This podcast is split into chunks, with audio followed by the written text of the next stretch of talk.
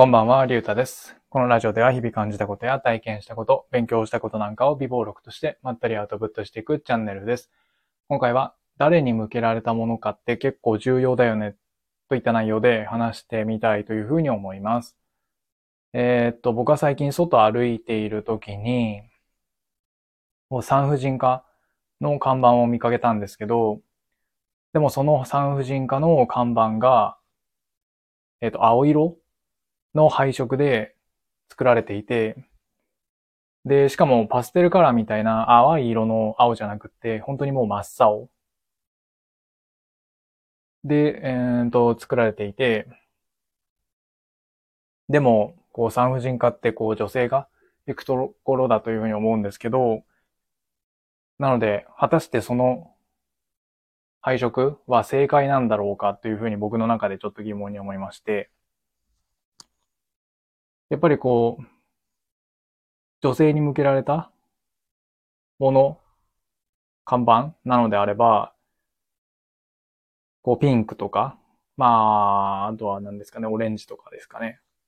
まあ、もしくは、そのさっきも言ったようなパステルカラーみたいな、こう淡い配色にした方がいいんじゃないかなというふうには僕は思ったんですけど、なのでちょっとその看板のデザインの意図っていうのは僕にはちょっとわからなかったんですけど、で、こういった形で、えーっと、誰に向け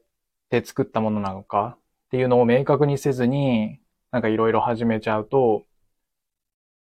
こうデザインだったりとか、が、こう、ちぐはぐになってしまうことって結構あるのかなというふうに、その看板を見かけた時に思って、で、例えばこう、僕はブログを書いたりとかしてるんですけど、まあ残念ながらというか、今はサボり気味で、全然更新はしてないんですけど、でも書いていた時期があって、で、ブログを書くってなった時に、まあ、ペルソナを設定しましょうって、よく言われると思うんですけど、で、それっていうのも、こう、誰に向けて書くかっていうことを明確にする行為じゃないですか。うんと、でも、うん、僕はそこをあんまり明確にせずに、こう、記事を書いていたことがあるというか、結構、誰に向けたものなのかっていうのがふわっとした状態で記事を書いているので、あんまり読まれない。あんまりというか全然読まれない。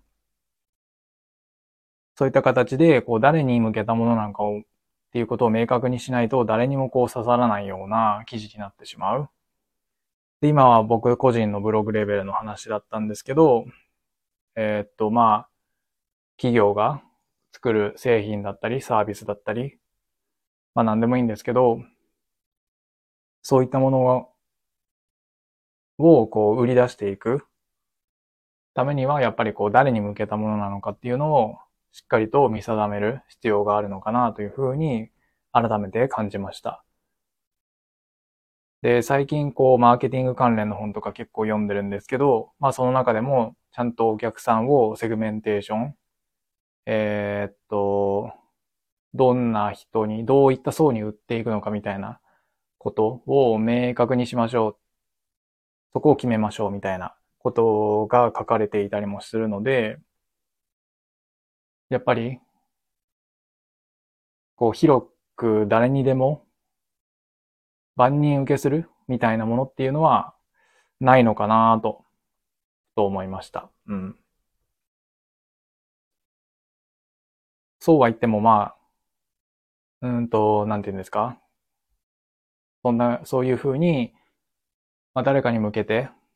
どういうな人に向けて、ちゃんと考えなきゃいけないっていうのは頭では理解していても、なかなかこう自分がやるってなった時には、うーん、やっぱ難しいなと。難しいのかなというふうに感じます。うん。事実として、まあさっきも言ったように僕はブログで全然こう、えーっと、ターゲットを明確にできていない。どういった人に読んでもらうのかっていうのがはっきりさせられていない。っていうことが起こってしまうので、えーっと、やっぱりこう、大切だっというふうには分かっていても、いざやるってなったら難しいのかなというふうに思いました。なので今回その外で見かけた産婦人科の看板も、うんと、なんかこうデザイン的な明確な意図があるわけじゃなくて、なんとなく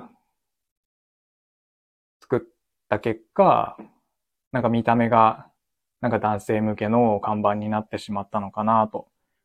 なので、そういうプロの人、まあ看板を作るぐらいなので、やっぱプロの人がやってると思うんですけど、プロの人でも、こう、誰に向けて作るのかっていうのを、しっかり決めてやるっていうのは難しいんだなと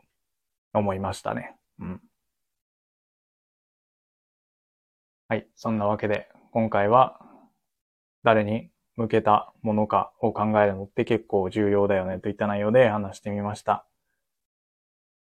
うん、今後もしまた僕がブログ書くことがあったら、まあそういうことを意識しよう、しなきゃなとは思うんですけど、うんと、でも、いざやるってなるとやっぱり、